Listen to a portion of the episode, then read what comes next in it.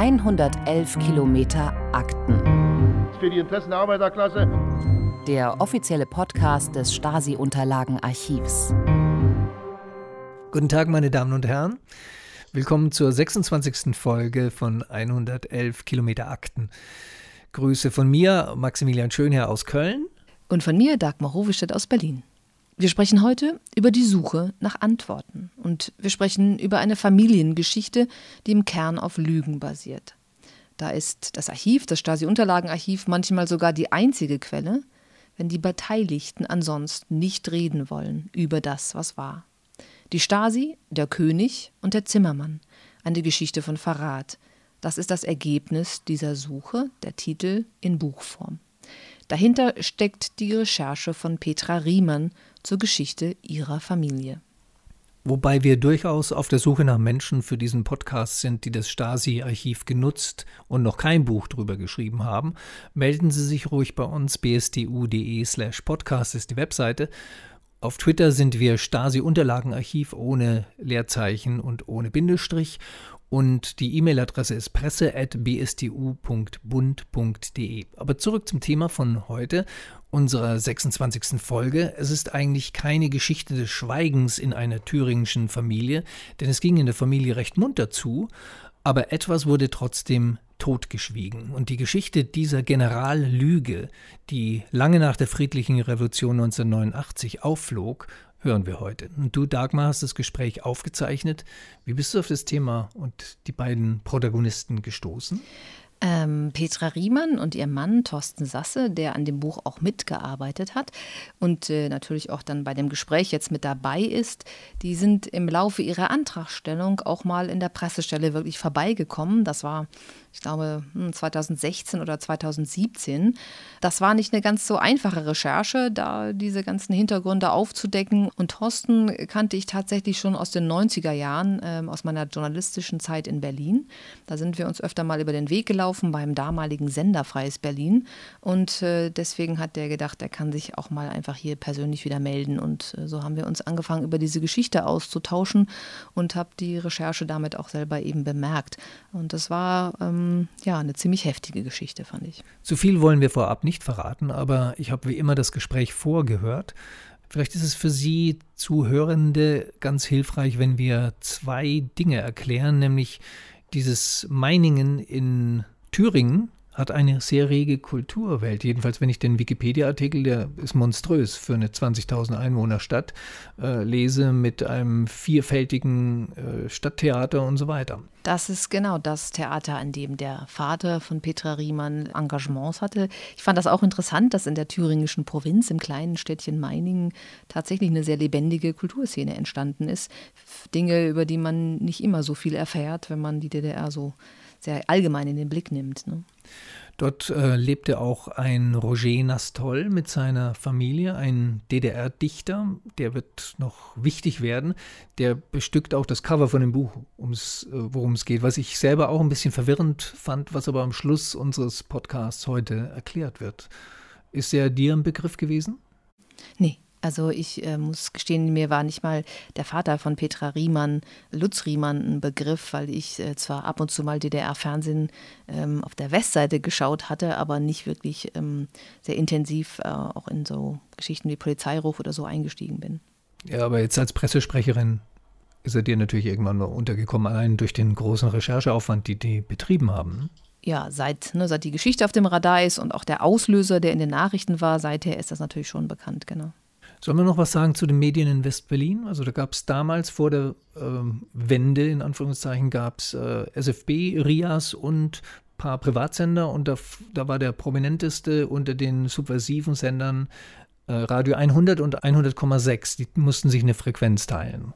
Genau, das ist vielleicht äh, wichtig, weil beide die äh, beide im Gespräch ja ein bisschen ihre Lebensgeschichte erzählen am Anfang, damit man das auch versteht, wie sie sich diesem ganzen Recherchekomplex genähert haben. Und Thorsten war jemand, der bei 100,6 gearbeitet hat. Und das ist vielleicht so ein, äh, auf dieser Frequenz ein Privatradio, eines von denen, die in den 80er Jahren entstanden sind. Klassischer Clash of Cultures, ne? Jetzt Kulturen, die aufeinanderprallen. Es ist ein Sender gewesen, der sehr engagiert die DDR als Unterdrückungsstaat ähm, äh, verbreitet hat und da immer wieder dran gearbeitet hat. Das erklärt Thorsten ausführlicher. Und äh, auf der gleichen Frequenz sendet er aber dann ab 19 Uhr ein totales Alternativradio. Es ist schön symbolisiert durch das Ende des Radiotages bei 100,6 mit der Nationalhymne, die gespielt wurde und mit dem Auftakt ab 19 Uhr von Radio 100 einer Klospülung, die diese Nationalhymne sozusagen in Empfang nahm. Und damit kann man so diesen, ähm, diese beiden verschiedenen Kulturen auf der Welle ganz gut beschreiben und auch ein Stück weit das Klima damals in späten 80ern in Westberlin. Und in welcher Kultur hat Thorsten agiert? Bei 100,6? Also bei der Klospülung oder bei, ähm, bei der Nationalhymne? Ich glaube, das lassen wir ihn einfach am besten äh, im Gespräch selber erklären, weil da kommt er ganz gut drauf. Dann würden wir jetzt direkt starten und äh, liebe Hörerinnen und Hörer, in ungefähr zehn Minuten geht es dann ins Eingemachte. Vorher hören wir die sehr interessante Biografie und das Kennenlernen der beiden.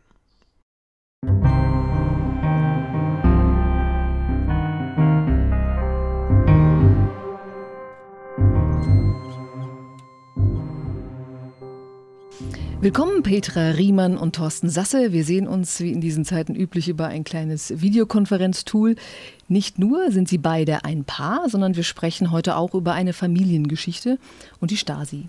Das ist eine Geschichte von Vater und Tochter, von dem Vater, der für die Stasi gespitzelt hat und der Tochter, die sich aufmacht, diese Geschichte, die unweigerlich auch ihre eigene ist, zu erkunden. Also bevor wir da jetzt einsteigen, würde ich mich freuen, wenn Sie sich jeweils kurz vorstellen. Petra Riemann, gern zuerst. Ja. Ich bin äh, in Meiningen geboren, in Thüringen im Jahre 1968 und bin mit meiner Familie im Jahre 1984 äh, in die Nähe von Berlin gezogen. Es war schwierig, in Berlin direkt eine Wohnung zu bekommen. Ähm, das hat alles äh, zehn Jahre gedauert, bis das überhaupt geklappt hat. Und durch einen gruseligen Ringtausch sind wir dann in der Nähe von Berlin gelandet. Ich habe 1984 meine Schule noch in Meiningen fertig gemacht, 10. Klasse Abschluss. Im Jahr 1984 habe ich dann als Filmkopierfacharbeiter im DEFA Kopierwerk gelernt. Kurz vor Abschluss meiner Lehre bekam ich sozusagen eine Stelle oder eine Anfrage, äh, dass ich Filmschnittmeisterassistentin sein könnte im, im DDR-Fernsehen. beim Spielfilm. Und äh, da habe ich gleich zugeschlagen. Mhm. Und äh, dann war ich also seit 1986 Filmschnittmeisterassistentin im DDR-Fernsehen im Bereich dramatische Kunst nannte sich das. Ja, und im Jahre äh, 1989 äh, kamen all diese dramatischen Umwälzungen in der DDR und auch im DDR-Fernsehen. Und ähm, Gott sei Dank, es hat mir ermöglicht zu studieren. Ab 1990 habe ich an der Hochschule für Film und Fernsehen studiert in Potsdam-Babelsberg und habe dann mein Diplom gemacht im Jahre 1994 und seitdem bin ich sozusagen freie Filmschnittmeisterin für den öffentlich-rechtlichen Rundfunk und für freie Filmfirmen und auf diese Weise habe ich im Jahre 1999 meinen lieben Mann Thorsten Sasse kennengelernt. Im damals noch senderfreies Berlin. Er kam mit einem Thema für die Abendschau. Ich weiß auch noch, was das war, aber das lasse ich jetzt weg. ja, und seitdem sozusagen habe ich äh, gegen mein damaliges Prinzip von 1999 verstoßen. Ein Wessi passiert mir nicht, habe ich gesagt. und dann passierte mir also 1999 im Herbst, ähm, zehn Jahre nach dem Mauerfall, äh, ein Wessi im Sender Freies Berlin. Thorsten Sasse, der, der Wessi, der passierte. Stellen Sie vielleicht auch gern Ihren Hintergrund nochmal vor. Ja, Thorsten Sasse ist das, was man einen ganz stinknormalen Wessi nennt, im Westen aufgewachsen, in der Nähe von Hannover und keinerlei Verbindungen, auch keine verwandtschaftlichen zur DDR, aber immer mit einem großen, großen, ich möchte fast sagen, man gestatte mir dieses Wort, Hass auf die Mauer, ich habe nie äh, an eine Wiedervereinigung gedacht, aber ich wollte schon, dass die Mauer weg ist und die Menschen frei sind, frei reden und reisen können. Und mit, diesem, äh, mit, diesem, mit, diesem, mit dieser Meinung bin ich dann 1984 nach Berlin gekommen und hatte das Glück, äh, drei Jahre nach Aufnahme meines Studiums äh, beim Privatsender 100,6 zu landen. Ich habe Geschichte studiert und damit habe ich mich einfach mal vorgestellt bei 100,6, der 1987 gerade aus dem Boden gestampft wurde. Der damalige Chefredakteur Georg Gavron, ein Mann, der wohl im Kofferraum aus der DDR geflüchtet ist, sagt man, hat mit mir ein paar Worte geredet und hat mich dann sofort eingestellt. Ich weiß nicht warum. Jedenfalls habe ich die letzten anderthalb Jahre DDR mitbekommen und durfte ganz besondere Nachrichten dort machen. Wir hatten nämlich eine ganz besondere Sprachregelung gefunden. Wir haben nicht gesagt die DDR-Regierung, sondern wir nannten das das SED-Regime. Wir haben nicht gesagt äh, Generalsekretär und, und, und, dieser ewig lange Rattenschwanz von, von Titeln, die Erich Honecker Wir haben ihn einfach den SED-Führer genannt. Wir haben Dinge gemacht, die die SED furchtbar geärgert hat. Wir haben zum Beispiel den Verkehrsservice für unsere Stadt äh, gefunkt. Äh, das heißt, der Stau am Funkturm Charlottenburg war genauso wichtig wie der Schienenersatzverkehr in Königs Wusterhausen. Und das hat dazu geführt, äh, einerseits, dass ich äh, nach einem halben Jahr Einreiseverbot äh, bekam in die DDR. Zum anderen hat es aber auch dazu geführt, dass ich Freier Klier kennengelernt habe, Stefan Kraftschick kennengelernt habe. Wir haben ganz eng zusammengearbeitet, bis die alle aus der DDR ausgebürgert wurden. Ich habe auch Roland Jahn. 1988 war das? Das war 1988 im Januar. Und ich habe in der Zeit auch äh, ganz eng äh, mit Roland Jahn zusammengearbeitet. Wir hatten da also ein ganzes Netzwerk von Verbindungen aufgebaut über Korrespondenten, die Schreibmaschinen mit in die DDR gebracht haben, nach Ostberlin, äh, Videogeräte und vieles mehr. Ja, und ähm, nach vielen, vielen Jahren und vielen Stationen im Journalismus bin ich dann schließlich 1999, wie Sie schon erwähnt, auf meine Frau gestoßen, die, äh, die sagte, einem, ein Wessi passiert mir nicht, aber wie man sieht, ist er dann schließlich ihr doch, doch passiert. passiert. ist ja sehr grundsätzlich passiert, der Wessi, genau. Unser Gespräch ist ja eines, das sich mit der Geschichte über die Nutzung äh, des Archivs, also des Stasi-Unterlagenarchivs, beschäftigen wird. Aber die Geschichte beginnt ja nicht wirklich hier in diesem Archiv und äh, sie ist mittlerweile auch äh, von Petra Riemann unter Mitarbeit von Thorsten Sasse in einem Buch mit dem Titel Die Stasi, der König und der Zimmermann in einer literarischen Form zusammengefasst worden. Darüber sprechen wir ausführlich über das, was in dem Buch steht. Und in dem Buch hat Thorsten Sasse ja eine bestimmte Rolle und wenn man jetzt die Lebensgeschichte so ein bisschen kennt, sehr grob, äh, grob kennengelernt hat, dann kann man jetzt auch verstehen, warum er dort der Imperialist genannt wird. Das ist aber liebevoll gemeint, Petra Riemann, richtig? Es ist ein Kosename, ja. das ist ein Kosename. Ja. Aber der ist wirklich so gefallen, das war sehr süß. Ich stand eines Tages in der Küche und ich erzählte ihr wieder über meine Nachrichten für 100,6 und seitdem hieß ich dann äh, mehrere Wochen lang nur noch mein Imperialist. Das war sehr nett. Aber ich habe ich hab es liebevoll empfunden. Es war auch so gemeint. Es, es, war so gemeint. Ich würde sagen, es ist auch nicht so ganz von der Hand zu weisen. 80er Jahre, West-Berlin 100,6, das war eine klare Größe. So viel ist auch offenkundig. Wir haben das alles erlebt. Aber wer das gar nicht kennt, der weiß schon, dass natürlich im Kalten Krieg die Zuordnung von wer wo stand sehr viel klarer war. Und äh, ich sag mal, der DDR-Sprachgebrauch für 100,6 war sicherlich nicht weit weg von imperialistischem Radio. Insofern ist das, ist das ist es auch ein Zeichen, dass die Zeitenwende passiert ist und man das heute eher als beziehungsmäßigen Kosenamen verwendet. Naja, es hatte auch auf jeden Fall damit zu tun, dass ähm, ich zwar offen war für, für, für, für einen Wessi wie, wie Thorsten, äh, das steht ja auch alles in meinem Buch, wie es überhaupt dazu kam und was so meine Erfahrungen bis dahin mit, mit Wessis war. Ich wusste ja, 1999, als ich Thorsten kennenlernte, habe ich kurz vorher erfahren von meinem Vater, äh, indem er mir diesen Zettel rübergeschoben hat, äh, dass, dass er für die HVA gearbeitet hat. Also für die Auslandsspionage der Stasi. Für die Auslandsspionageabteilung. Das wusste ich also. Es war aber eine Information, die ich für mich behalten musste. Ähm, und nun treffe ich also auf einen solchen ähm, ja, DDR-Hasser. Und wir beide hatten immer die Diskussion, dass also mein Vater, also davon war ich überzeugt, ja, wenn er für die HVA gearbeitet hat, war das auf jeden Fall nicht die Stasi, die diese Schmierfinken, ja, die immer alle da, also den Nachbarn bespitzeln und, und, und alles aufschreiben. Und wenn irgendwo ein Westauto vor der Tür steht, dann ruft gleich einer bei der Polizei oder besser bei der Stasi an und sagt, äh, die Nachbarn sowieso haben schon wieder ein, haben schon wieder Westbesuch und so weiter. Und dann bekam vielleicht der Nachbar äh, fünf, fünf Mark geschenkt, als, als äh, weil er so ordentlich staatsbürgerlich das gemeldet hat, dass da der Nachbar wieder Westbesuch hat. Ich habe ja gegen dieses Versprechen, was ich meinem Vater gegeben habe, verstoßen. Ich habe 2001 war meine Lebenssituation mit meiner Familie so, dass ich keinen anderen Weg mehr wusste, als meinen Mann, denjenigen, den ich liebe, äh, einzuweihen in diese Informationen, die ich da hatte.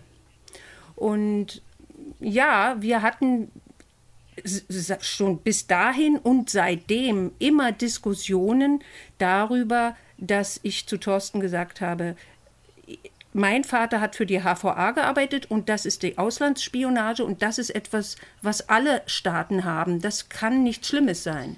Ich finde, es also passt eigentlich ganz gut, dass ähm, Sie jetzt mit dem Jahr 99 anfangen, weil ich habe schon überlegt, wo beginnt diese Geschichte eigentlich? Und es ist gar nicht so einfach. Das Jahr 1999, das Jahr, in dem Ihr Vater Ihnen einen Zettel gibt, auf dem er merkwürdigerweise per Zettel kommuniziert und sagt, ich war bei der HVA, aber das darfst du niemandem verraten. Und das verschwindet wieder so als Episode. Das ist ja schon auch irgendwo ein Anfang. Oder ist es das Jahr 2013 ähm, oder ist es eigentlich auch sehr viel früher? Und äh, in dem Buch ähm, spielen Sie ja selber auch ein Stück weit immer mit diesen verschiedenen Episoden, die wirklich große Schritte sind, äh, diese Geschichte auf den Tisch zu packen. Und vielleicht äh, beginnen wir dann auch mit diesem zweiten Datum, also 99, die Offenbarung auf einem kleinen Zettel, der wieder verschwindet, das Schweigen darüber, bis auf das kleine Ausbrechen bei, bei Thorsten Sasse und dann 2013 eigentlich eine größere Offenbarung, die das alles wieder weit aufreißt. Was ist 2013 passiert? Also das Jahr 2013 ist das Jahr äh, der Bundestagswahl gewesen. Per Steinbrück, äh, mein Onkel, der Cousin meiner Mutter, äh, hat sich beworben für das Amt des Bundeskanzlers und war der Kandidat der SPD. Und urplötzlich, ich komme nachmittags nach Hause und ähm, das Telefon klingelt plötzlich und ich gehe daran und es ist meine Schwiegermutter, die mir per Telefon sagt, dass sie, ich bringe das jetzt in Kurzform, die mir sagt, dass sie gelesen hat in der Zeitung, dass Peer Steinbrück von meinem Vater bespitzelt worden sei mit, und er sei der IM äh, mit dem Decknamen Richard König. Das hätte sie jetzt hier in der Zeitung gelesen und das sei ja also das sei ja also unglaublich und so weiter. Und das fand ich auch, also das hat mich äh, zutiefst getroffen, muss ich sagen, obwohl ich es wusste, hat mich diese Nachricht zutiefst getroffen, weil es ja etwas war, wir haben sofort also im, im Internet nachgeguckt und tatsächlich, da stand das alles drin. Ein großer Artikel und, und, und da stand auch drin, also Lutz Riemann gibt Stasi-Tätigkeit zu. Und das war für mich etwas, äh, wirklich ein Schlag ins Gesicht, weil ich habe das ja die ganze Zeit mit mir herumgetragen und wusste eigentlich, äh, ja, darüber redet man doch gar nicht. Und äh, das ist doch etwa, wie, wie kommt denn jetzt das? Und, Nur, ähm, du hast mit dir herumgetragen, dass er für die Auslandsspionage, Spionage. das war deine Annahme und das war sozusagen ein edler James Bond und damit warst du zufrieden. Aber dass er dann doch zu den Schnüfflern gehörte, die sogar die eigenen Verwandten ausspionieren, das war dann schon nochmal eine andere Qualität. Das war eine andere Qualität, genau. Ähm, dass ich aber die Akten eingesehen habe oder dass ich bereit war, überhaupt, sage ich mal, meine eigene äh, Stasi-Akte zu beantragen. Das war schon im Jahre 2012. Da haben Thorsten und ich wir waren ja nach einer längeren Episode, wo wir in München lebten, waren wir 2012 wieder in Berlin angekommen.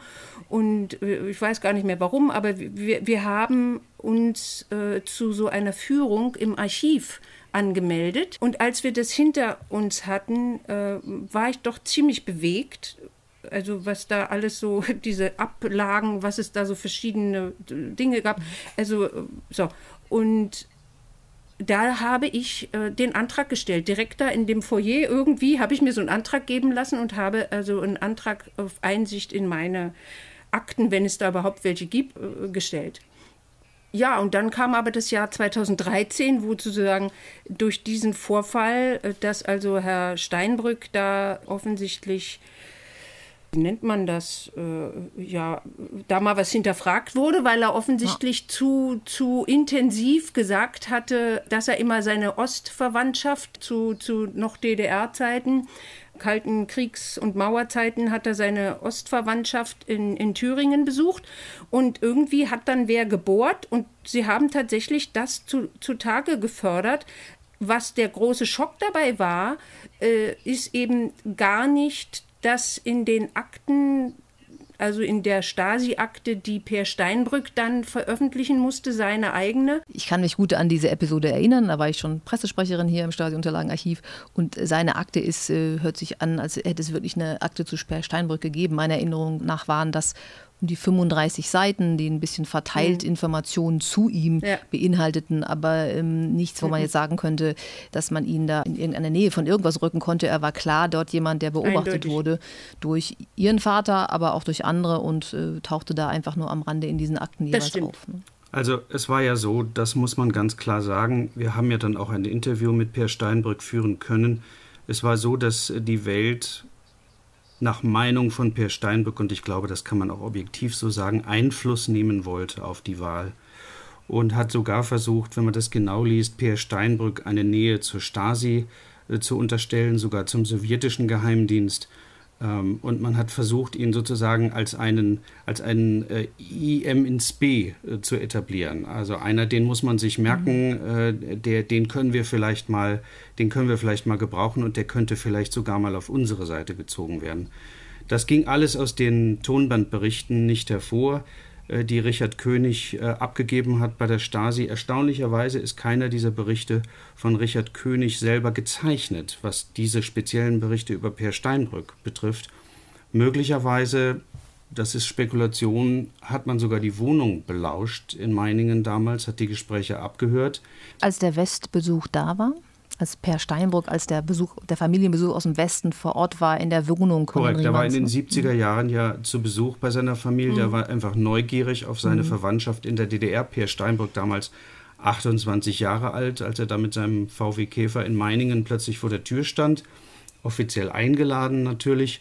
Und ähm, Steinbrück war damals ein ganz kleines Licht. Der hatte verschiedene äh, Verträge und man konnte ahnen, dass aus dem mal äh, was politisch auch was werden würde. Aber die Stasi hat ja immer weiter gedacht äh, und hat wahrscheinlich diese Berichte von, von, von Lutz Riemann alias Richard König gerne entgegengenommen.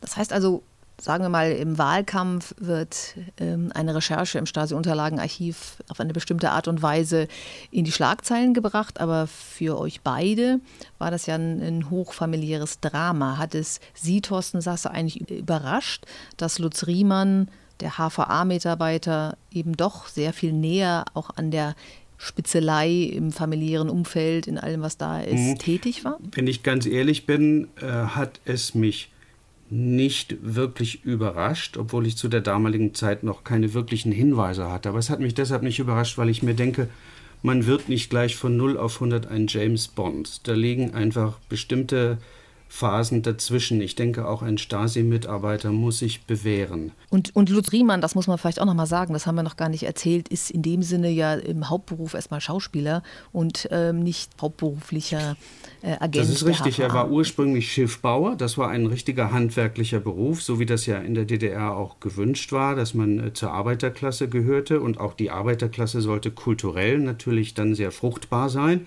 Das ist aus Lutz Riemann auch geworden. Der ist sehr schnell vom vom Arbeitertheater hin äh, zur Schauspielausbildung an der Schauspielschule äh, gekommen und hat dann diese wunderbare, dieses wunderbare Engagement in Meiningen bekommen, war also durchaus schon ein, äh, ein anerkannter Schauspieler mit anerkannten Rollen. Und ja, diese Doppel, dieses Doppelspiel, diese Doppeldeutigkeit in seinem Leben, Privatleben, äh, und Bühne, die hat er dann im politischen Bereich auch weitergespielt. Ja, das ist richtig. Petra Riemann, der politische Skandal oder der organisierte Skandal, es ist ja dann dazu gar nicht gekommen in dem Sinne, führt aber für Sie zu dem Entschluss, die Spurensuche in Richtung Vater zu beginnen. Der persönliche Aktenantrag läuft noch zu dem, was über Petra Riemann von der Stasi erfasst worden ist. Und äh, wann überlegen Sie sich, dass Sie tatsächlich auch äh, in die Unterlagen zu Ihrem Vater schauen wollen? Ja, also was hat mich dazu bewogen, da reinzugucken? Also einmal war es eben dieser Auszug dieser paar Blätterchen über Peer Steinbrück, was da drin stand im Internet, nein, auf seiner Homepage veröffentlicht. Äh, das fand ich sehr interessant. Da standen schon, also da stand, kam ja auch Richard König vor, also Bericht Richard König und welche IMs denn da so auf Per Steinbrück angesetzt waren, standen ja die Namen da. Aber was das wirklich Verstörende eben war oder was, was, was den Stachel ausgemacht hat, den ich plötzlich im Fleisch hatte, äh, ziemlich heftig, äh, war, mein Vater hat gesagt, dass er eben in Absprache mit seiner Frau äh, seinem Führungsoffizier klargemacht hat, dass er Per Steinbrück nicht bespitzeln würde, weil es eben Familie ist. Trotzdem waren ja da ganz viele Auskunftsberichte auf Grundlage von Auskunft von Richard König äh, zu lesen über Peer Steinbrück. Diese Akte, äh, die, diese paar Blätterchen, die ich da gelesen habe, äh, Peer Steinbrück und diese Auskunftsberichte, die offensichtlich von, vom Führungsoffizier oder eben von anderen Leuten entweder hat man uns abgehört in Meiningen oder eben mein Vater hat ja eben dann doch vielleicht als IM äh, irgendwo so dann Bericht erstattet. Kann ja sein. Irgendwie muss das jedenfalls dahin gekommen sein. Und was hat mich schockiert war, dass mein, das hat er gesagt, er würde, hätte das nicht gemacht, er hätte also Per Steinbrück nicht bespitzelt, aber er hat nicht, nicht gesagt, dass er die Künstler in Meiningen bespitzelt hat. Das war eine Aussage der Welt am Sonntag und überhaupt der Welt, er hat, ähm, er hat, nicht gesagt, dass er sie nicht Dass er sie nicht ist. bespitzelt hat. Mhm. Und, und das hat er nicht zurückgenommen. Da hat er keinen Einwand gehabt, dass er das äh, äh, nicht gemacht hat oder dass er das getan hat. Und dann wollten Sie selber wissen, was eigentlich ab Sache da war. wollte ich wissen. Haben Sie gedacht, das ist ab, hilfreich? Ab da wollte ich wissen, als ich das las, fielen mir plötzlich so viele Namen wieder ein aus meiner Kindheit unter anderem eben äh, Roger Nastol, die Familie Nastol. Sie hören 111 Kilometer Akten. Den offiziellen Podcast des Stasi-Unterlagenarchivs. Äh, Roger Nastol, die Familie Nastol. Und ich habe mich äh, sofort eigentlich hingesetzt und habe Kontakt versucht herzustellen zu den Kindern von Roger Nastol. Ich wusste, Roger Nastol war ja durch einen Autounfall 1990 ums Leben gekommen. Aber die Kinder waren in Berlin und ich habe versucht, Kontakt aufzunehmen. Das ist mir auch gelungen mit dem ältesten Sohn, mit dem Thomas Nastol, der mich sofort erkannt hat. Der hat mir noch am selben Abend unseres Gespräches hat er in die Akten geguckt, die er hatte von seinem Vater. Äh, hat er ganz viele Berichte von IM Richard König gefunden. Und ähm, naja, und dann haben wir uns verabredet und äh, ja, und ab da ging, die, ging das los. Da wollte ich wissen, äh, ja, was ist denn da noch? Wer, wer ist denn hier noch betroffen? Ja, es hat dann ja noch, weil ich 2012 habe ich meine Akte beantragt, 2014 kam, kam da ein kleines Päckchen an, das waren vier Seiten, da stand gar nicht viel drin. Das war alles, war alles vernichtet. Ich habe hier mit einem netten Kollegen vom Archiv gesprochen. Ich habe den Namen jetzt nicht mehr äh, im Kopf, aber der war sehr nett. Ich habe den auch angerufen und habe gefragt, weil da so viel Sachen aufgeführt waren, wo Dinge offensichtlich hinterlegt wurden in irgendwelchen Büchern und wer da wo äh, was bespitzelt hat. Ich war ja mal auch Leistungssportlerin und ganz oft, da wurden so Sachen aufgeführt, und das hat mich interessiert. Ich dachte, okay, warum gibt es denn diese tollen Bücher nicht mehr, wo das alles drinsteht? Und dann sagte er zu mir, nein, das ist leider Gottes alles vernichtet und von Ihnen ist hier nur übrig. Und ich weiß ja, wes wessen Tochter Sie sind. Das wusste er. Ähm, das weiß ich ja. Und hier ist nichts mehr äh, übrig. Äh, ja. Mhm. Das, darum, darum deswegen, muss man auch sagen, dass man ohne die Akte von, von, von Tom Nastol über seinen Vater hätten da gar keine weiteren großen äh, Recherchen mehr angestellt werden können. Da wären ohne diese Akten von Tom Nastol ja. wären da keine Informationen mehr gekommen. Und der hat uns diese Akten zur Verfügung gestellt. Und soweit wir wussten, und ich glaube, das ist auch korrekt so, kann wer einmal eine Akte beantragt, in dem Fall Tom Nastol, die seines Vaters, der kann auch damit machen, was er will. Ist das richtig? Ja, also der Sohn, ne, der, es hat ja nachgewiesen, dass er der Sohn ist. Der Vater ist verstorben 1990. Mittlerweile ist das über 30 Jahre her. Und er hat als Angehörige eines Verstorbenen das Recht, in die Unterlagen zu schauen, um auch das Schicksal seines Vaters aufzuklären. Und äh, das kommt in dem Buch von Petra Riemann, Mitarbeit Thorsten Sasse, ja häufig zu, zu Sprache, was für eine tragische Geschichte das Leben von Roger Nastol gewesen ist. Nicht zuletzt und vor allem, weil die Stasi sich im Hintergrund massiv in seine Lebensentscheidungen eingemischt hat.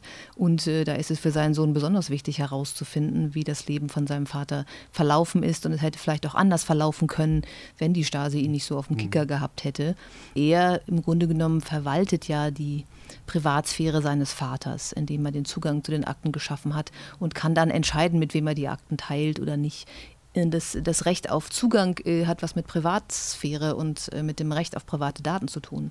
Petra Riemann, Thorsten Sasse, Sie können ne, jedem Zugang zu den Akten gewähren, die Ihre Namen enthalten, sofern Sie zuerst da reingeguckt haben. Sie haben die Hoheit über Ihre eigenen Daten und in dem Sinne hat der Sohn die Hoheit über die Daten des verstorbenen Vaters. Die Erinnerung an äh, die, die Künstlerfreunde des eigenen Vaters von Petra Riemann wird quasi zum Auslöser ihn zu kontaktieren. Der hat Akten und äh, dann wird man selber ein bisschen neugieriger, erfährt von der Möglichkeit natürlich auch als Dokumentarfilmer, Journalist Unterlagen zu IM und ihrer Wirkungsweise einzusehen, um zu verstehen, wie die Stasi damals mhm. gewirkt hat. Wann, wann kommt nochmal der Antrag äh, zum Vater?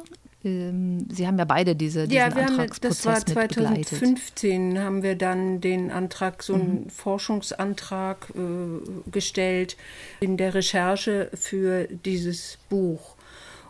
Ja, so da kam dann auch noch mal einiges ans Licht.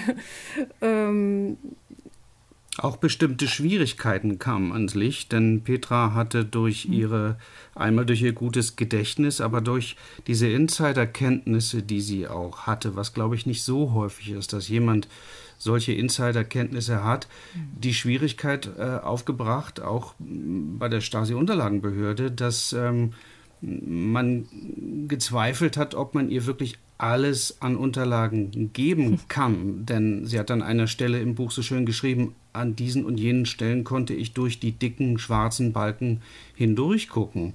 Und das ist ja eigentlich nicht vorgesehen, es ist ja mit Absicht geschwärzt, damit die Interessen Dritter geschützt sind. Für sie waren diese schwarzen Balken ja. zwar da, aber sie hat die Besuche dieser Leute noch in Erinnerung. Sie hat Besuche von Opfern bei sich zu Hause in Erinnerung. Sie kann sich an Gesichter und Stimmen erinnern. Und das war natürlich dann, denke ich, auch für die Unterlagenbehörde ein großes Problem. Was können wir ihr geben und was nicht? Da sagen wir auch ganz ehrlich, da waren wir so manches Mal haben wir uns auf die Zähne gebissen und haben gesagt, so ein Mist, äh, diese oder jene Unterlage hätten wir auch noch gerne gehabt. Die haben wir nicht gekriegt. Das ist, äh, kann ich mir gut vorstellen, weil die Kollegen, die in dem Bereich arbeiten, in der Auskunft, äh, die müssen genau immer abwägen zwischen der Privatsphäre Dritter und dem Recht des Antragstellers auf Aktenzugang. Und dann wird es besonders kompliziert, wenn man selber einen hohen Kenntnisstand der sozialen, des sozialen Netzwerks, ne, der, der Person mitbringt. Es ist natürlich, man kann sagen, es ist einerseits absurd, Namen zu schwärzen, wo Petra Riemann genau weiß, das war doch der Regisseur meines Vaters von dem Theaterstück, wo wir alle ähm, diese große Party im Haus gefeiert haben. Das muss man nicht, ne, das weiß ich noch. Aber gleichzeitig können wir das ja nicht überprüfen und äh, sind dann, so sehr wir quasi Service-Dienstleister für den Antragsteller sind, auch immer Anwalt aller Dritten, die da auftauchen und schwärzen die dann, obwohl es vielleicht äh, dann auch ein bisschen absurd wirkt, weil man ja selber trotzdem mhm. weiß, wer es war. Manchmal ist es so, wenn es eine verwandtschaftliche Beziehung ist, das war der Bruder, die Schwester, der Onkel. Natürlich weiß ich, wer mein Onkel damals war und trotzdem kann da was geschwärzt sein, weil wir, ähm, selbst wenn es so offenkundig ist wie eine verwandtschaftliche Beziehung, immer sagen, trotzdem müssen wir dessen eine Privatsphäre schützen. Das muss rechtlich äh, klar sein ändert nichts an der Erinnerung und dem Wissen, das man hat und das man natürlich dann auch so beschreiben kann, auch wenn das in der Akte nicht zu lesen Insofern ist. Insofern waren wir dann äh, trotzdem in einer sehr interessanten Situation, nämlich durch die vielen, vielen Akten von Tom Nastol hatten wir viele Akten doppelt. Und die Akten, die wir von der Stasi-Unterlagenbehörde mhm. bekommen hatten, die waren dann geschwärzt. Diejenigen, die Tom Nassol uns gegeben hat, waren an den entscheidenden Stellen nicht geschwärzt, sodass wir natürlich eins und eins zusammenzählen konnten und konnten auf diese Weise eine ganz umfassendere Geschichte erzählen. Übrigens, äh, in dem Zusammenhang gab es auch die lustige Situation, dass Lutz Riemann alias Richard König manchmal in doppelter Funktion in den Akten genannt wurde. Er war nämlich einmal äh, in seiner Funktion als IM Richard König, zum Beispiel in der Gruppe der, der Künstler des Podiums Suhl, und hat über diese Künstler berichtet. Und andererseits wusste er vermutlich nicht, dass gleichzeitig ein weiterer Spitzel auch in dieser Gruppe saß, der dann wiederum über seine Anwesenheit, äh, nämlich in die Anwesenheit von Lutz Riemann, berichtet hat. So war er also zweimal in diesen Akten erwähnt, einmal als Täter und einmal als Opfer. Da er aber Täter war, äh, entlarvt, ganz ohne Zweifel, äh, gab es seitens der Stasi-Unterlagenbehörde auch kein Problem, äh, uns diese Akten zu geben, denn Täter ist Täter, auch wenn er da als, äh, als Opfer sitzt, weil er zufälligerweise von einem Kollegen bespitzelt worden ist. Petra Riemann, kann man oder können Sie das äh, kurz beschreiben, was die, wie die EM-Karriere, wenn man das so nennen möchte, von Lutz Riemann aussieht, warum er sich Richard König nennt als EM? Kann man das herausfinden? Wann beginnt er und äh, wie lange arbeitet er und was sagen die Akten über das, was er da getan hat als EM? Da gibt es also eine Karteikarte, die ist da gestempelt mit einem Datum, also irgendeine Registriernummer und ein Datum wohl beginnend im Jahre 1962 hier in Berlin, also in Potsdam.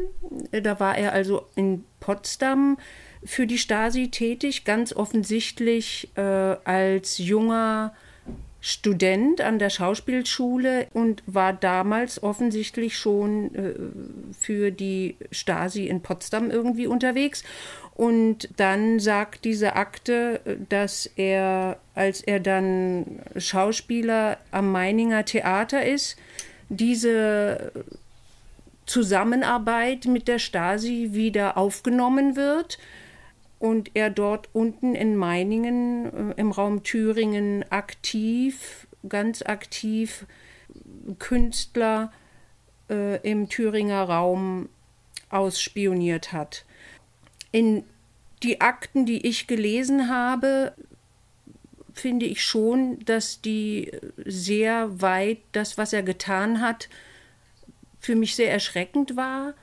Unter anderem habe ich in diesem Lesesaal in der Stasi-Unterlagenbehörde ein, eine Akte gefunden, ein, ein, ein Blatt gefunden, wo ich lesen musste, dass also mein Vater also IM Richard König, den Auftrag hatte, einen Schlüsselabdruck zu machen vom Schlüssel der Wohnung der Familie Nastol.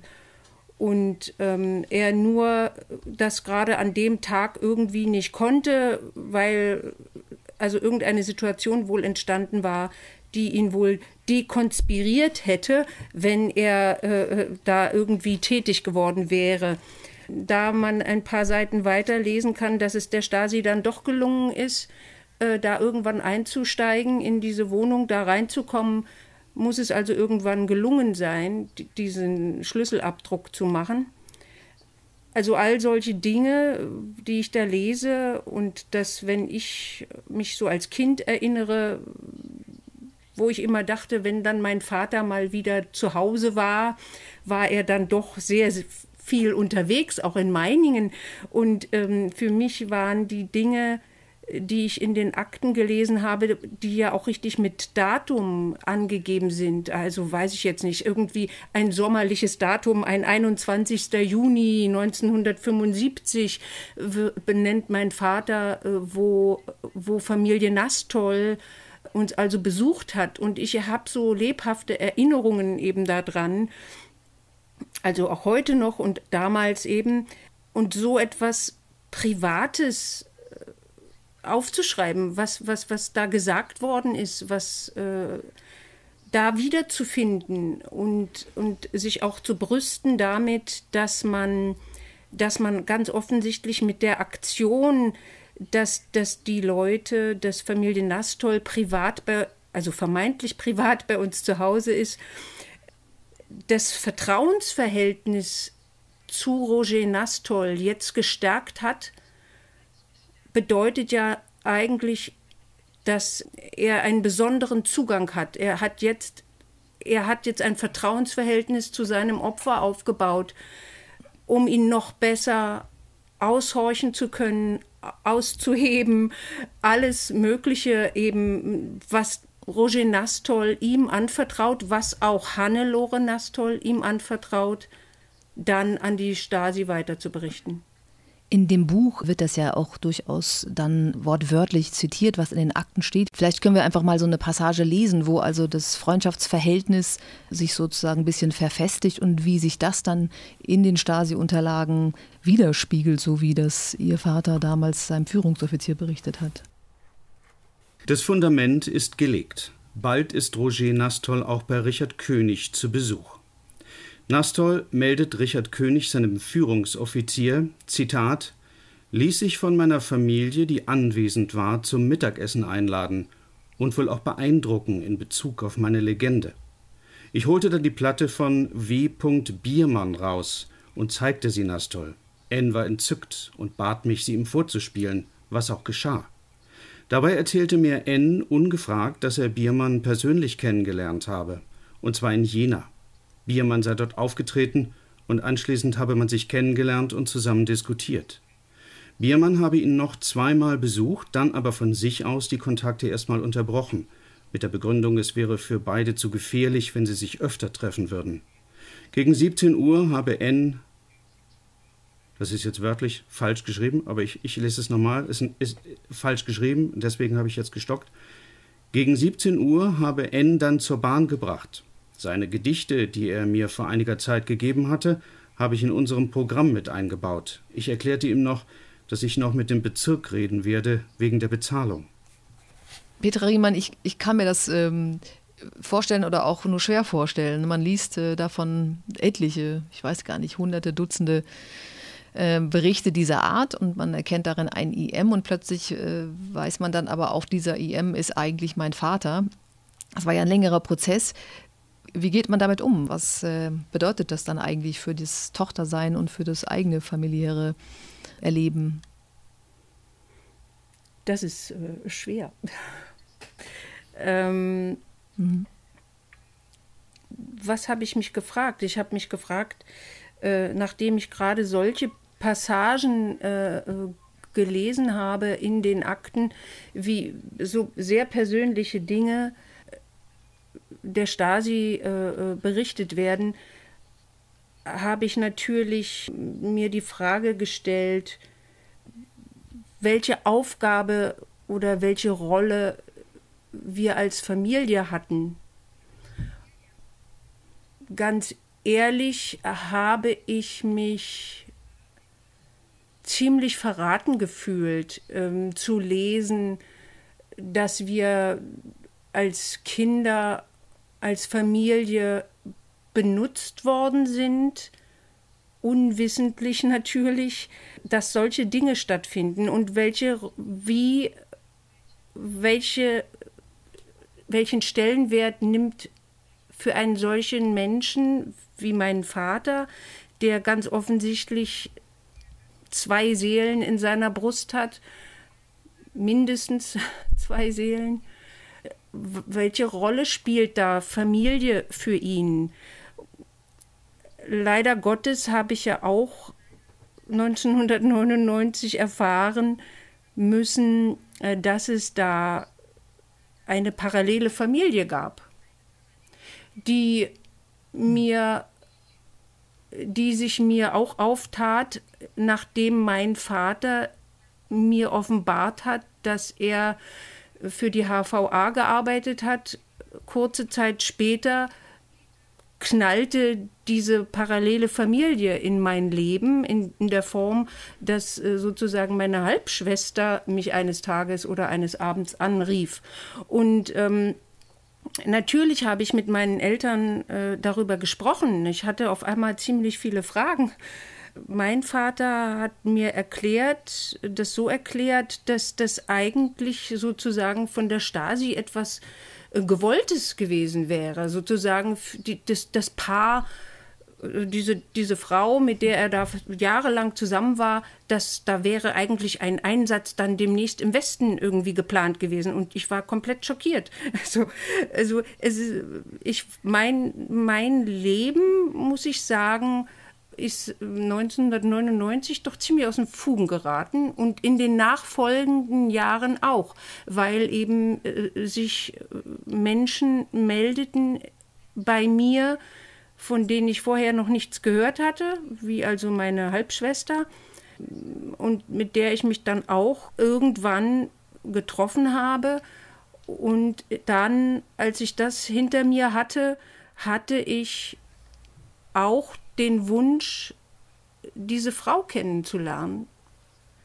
Von, also parallele Familie, diese Familie kennenzulernen und zu verstehen, was da eigentlich ähm, passiert ist. Und das war für mich sehr wichtig. Und ich kann nur sagen, dass das Verhältnis zu meinem Vater, ich habe versucht, mit ihm darüber zu reden was da alles vorgefallen ist, um das zu verstehen, was da passiert ist, warum er das gemacht hat.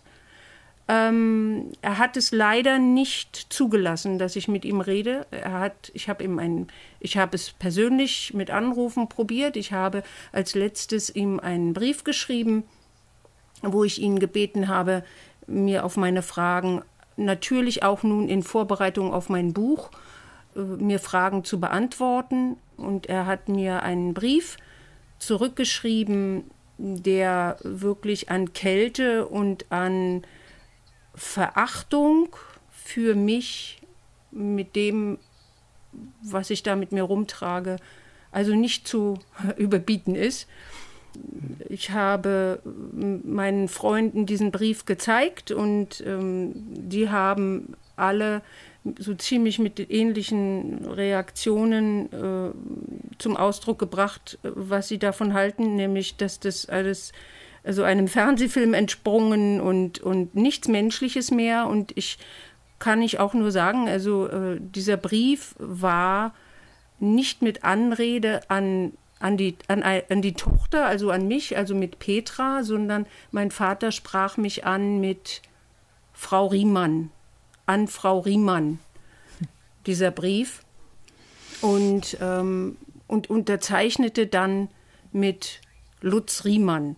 Und alles, was in diesem Brief stand, war, wie gesagt, äh, sehr mm, unmenschlich, kann man fast sagen. Das, das heißt, er hat, er hat sie im Grunde genommen, er hat sich selber der Auseinandersetzung verweigert, hat es ihnen auch eher zum Vorwurf gemacht, dass ja. sie versuchen, Antworten zu finden mit Hilfe der Akten und überhaupt an diesen Komplex ranzugehen. Und im Grunde genommen ist es äh, das Schweigen äh, zwischen ihnen beiden bis heute andauernd. Also er hat sogar, sage ich mal, den Spieß umgedreht. Also wenn ich empfinde, nachdem ich die Akten gelesen habe, dass er Verrat begangen hat, dreht er den Spieß um und meint, ich habe Verrat begangen, indem ich äh, es meinem, äh, meinem Mann erzählt habe und dass ich es ja natürlich heutzutage wage, in diesen Akten Antworten zu finden. Und sie, man, man bekommt sie ja auch. Ähm, ich hätte nur gerne eben gewusst, was er dazu zu sagen hat, ob er vielleicht in irgendeiner Form bereut, ob es ihm bewusst ist, was er anderen Menschen angetan hat.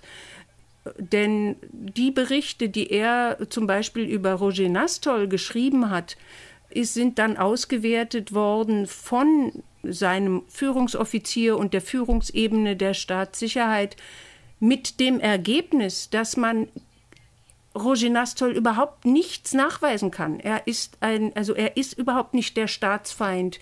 Das negative Element, zu dem man ihn macht, mit mehreren operativen Personenkontrollen und Überwachungen, die man da angestellt hat, kommen sie immer wieder zu dem Schluss, dass sie nichts finden können.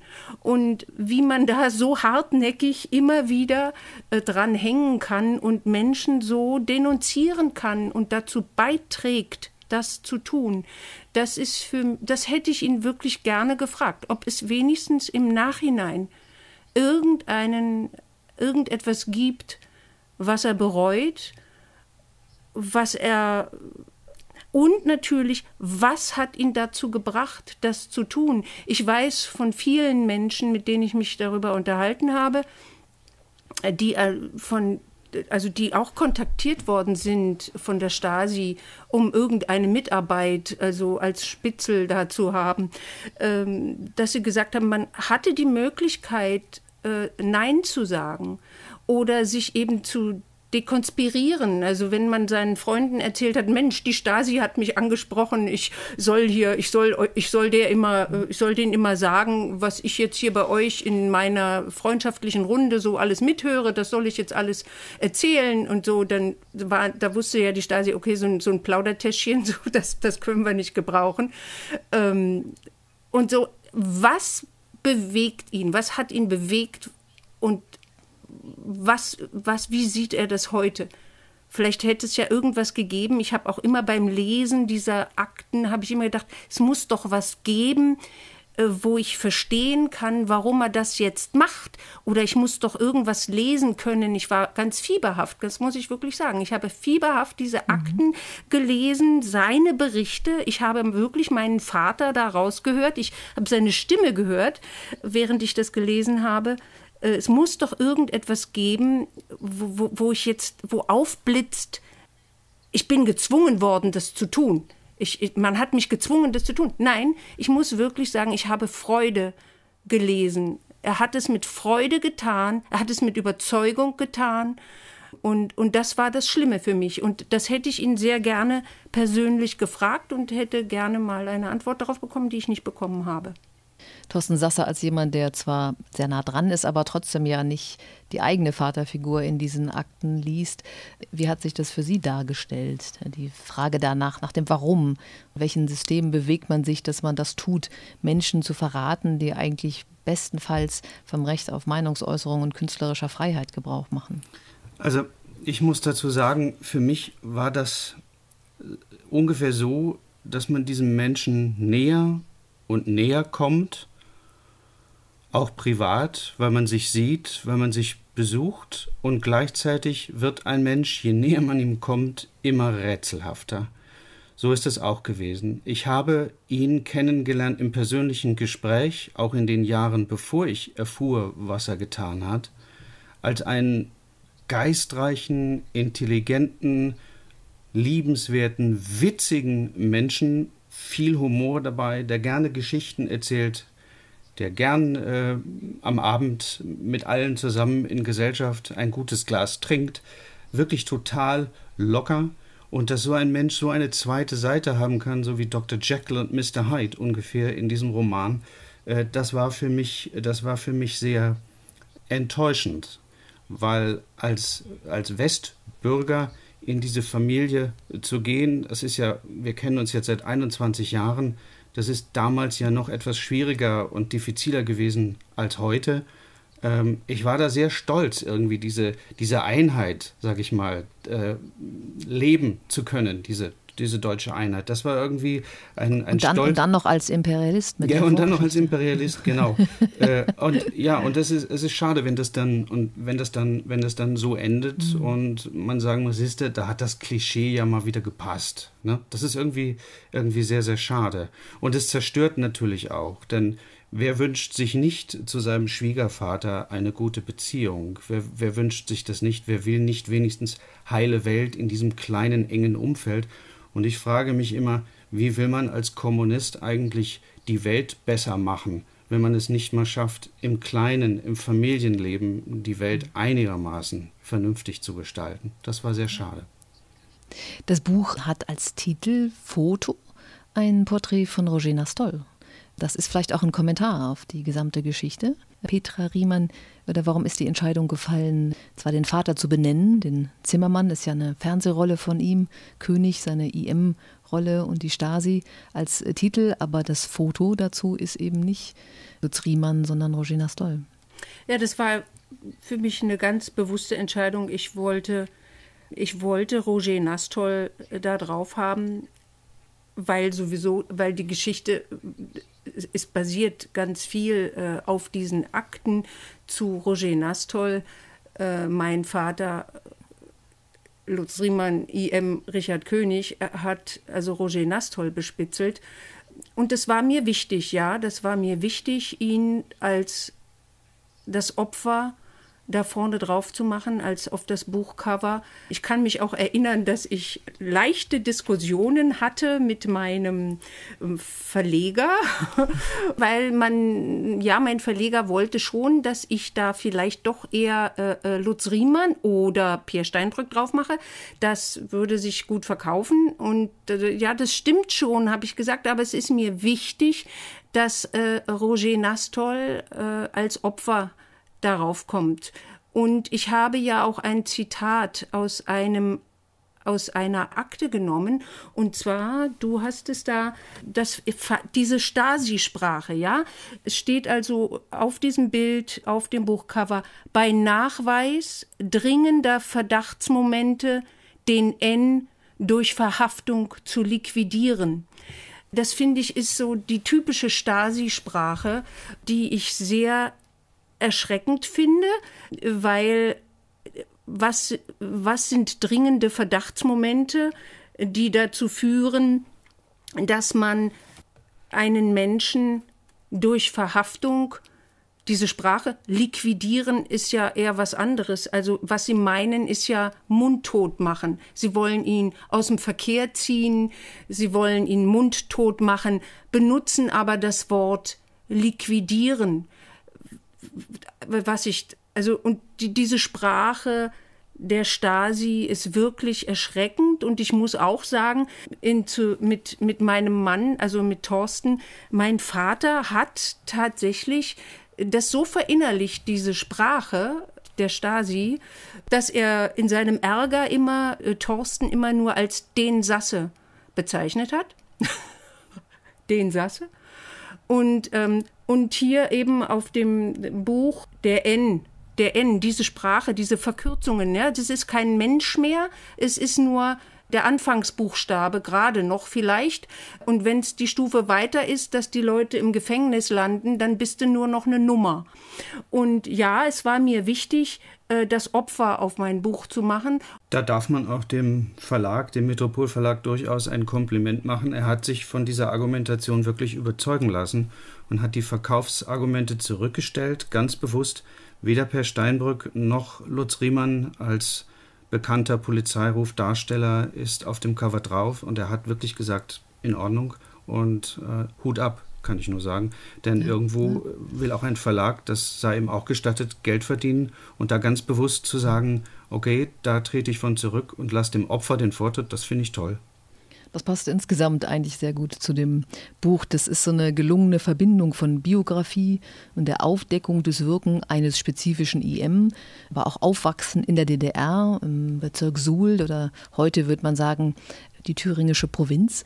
Ähm, das ist auch eine sehr deutsch-deutsche Geschichte, eine Ost-West-Geschichte, eben auch sehr persönlich.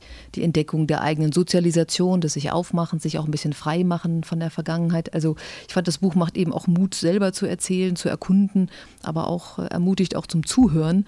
Und das war wirklich ein sehr, ist ein intensives Buch und es war ein intensives Gespräch und ähm, ich danke Ihnen beiden dafür. Ja, vielen Dank. Tschüss. Tschüss.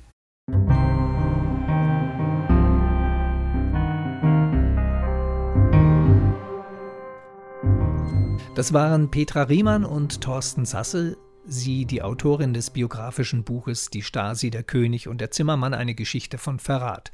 Und er, Thorsten Sasse, hat daran mitgearbeitet, wie wir jetzt sehr deutlich erfahren haben. Weitere Informationen zum Buch, wie immer, auf www.bsdu.de/slash podcast. Und nun, auch wie immer, zum Abschluss, die akustische Begegnung mit dem Archiv. Ein ganz zufällig ausgewählter Ton, eines von weit über 22.000 Audiodokumenten aus dem Stasi-Unterlagenarchiv. Hast du ihn schon gehört? Nee. Mein Name ist Elke Steinbach und ich kümmere mich mit meinen Kolleginnen und Kollegen um die Audioüberlieferung des MFS. Ursula Gebler erzählt anlässlich des Internationalen Frauentages am 9. März 1984 von Mitarbeiterinnen der Kreisdienststellen und der Bezirksverwaltung Dresden von ihrem Leben als Kundschafterin oder auch West-IM der Hauptverwaltung Aufklärung, also der Auslandsspionage der DDR.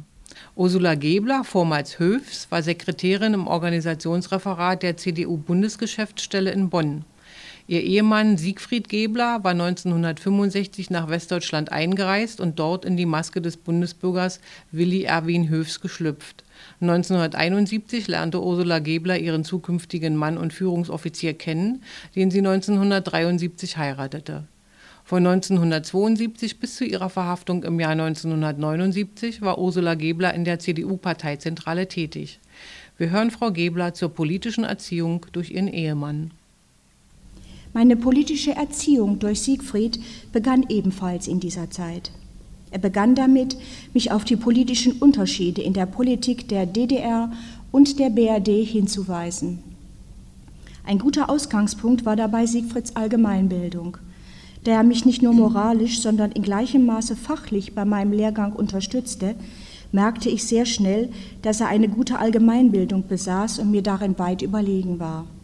Das zeigte sich am meisten im Fach Deutsch. Ich erhielt so aus erster Hand Anschauungsunterricht über die Schulpolitik der DDR, die bekanntlich der westdeutschen Schulpolitik weit überlegen ist. So gewann ich schon damals Hochachtung vor dem Staat DDR, der doch nach dem Krieg viel schlechtere allgemeine Startbedingungen als die BRD hatte und doch einen enormen Aufwand auf die Allgemeinbildung seiner Jugend legte. Ein entscheidender Schritt, mir Fragen der Beziehungen der beiden deutschen Staaten verständlich zu machen, gelang Siegfried, als er mich für ein ungewöhnliches Thema meiner mündlichen Schulprüfung in dem Fach Staatsbürgerkunde gewinnen konnte. Die Schule hatte kein Thema aus diesem Fach vorgegeben. Man konnte aus dem Lehrstoff Geschichte und Entwicklung der BRD, Verfassungsorgane der BRD oder ähnliches oder ein wichtiges Geschehen aus der Politik wählen. Siegfried schlug mir vor, das Treffen der Politiker der DDR Willi Stoff und der BRD Willy Brandt in Kassel und Erfurt 1970 zum Thema meiner Arbeit zu wählen. Anfangs wollte ich mich nicht damit beschäftigen. Ich hätte lieber ein Thema zur Arbeit des Deutschen Bundestages oder des Bundesrates gewählt. Mit großer Beharrlichkeit kam Siegfried immer wieder auf seinen Vorschlag zurück. Schließlich überzeugte er mich endgültig mit dem Argument, dass gewiss meine Mitschülerinnen auch eine Arbeit über die Verfassungsorgane der BRD schreiben würden. Somit würde ich mit meiner Arbeit über die Treffen der beiden Politiker aus dem üblichen Rahmen fallen. Nachdem er mein Interesse geweckt hatte, begann ich mich sehr ernsthaft mit diesen Treffen zu beschäftigen. Ich besuchte Tageszeitungen und las dort in den Archiven so ziemlich alles über diese Treffen. Da ich das Thema zur Prüfung perfekt beherrschen wollte, musste ich mich auch intensiv mit der Politik der DDR beschäftigen. Damit stieß ich von selbst auf das Problem der Erhaltung des Friedens, das eine Kernfrage der Politik der DDR darstellt. Die Prüfung selbst verlief so, wie mir Siegfried vorausgesagt hatte. Ich hatte als einzige Schülerin ein Referat über ein Geschehen aus der Deutschlandpolitik erstellt. Der große Erfolg, den ich damit hatte, machte mir noch im Nachhinein die ganze Arbeit und Thematik sympathisch, so dass ich auch weiterhin den Fortgang der Entwicklung der Beziehungen zwischen beiden deutschen Staaten mit Interesse verfolgte. Sie hörten 111 Kilometer Akten. Den offiziellen Podcast des Stasi-Unterlagenarchivs.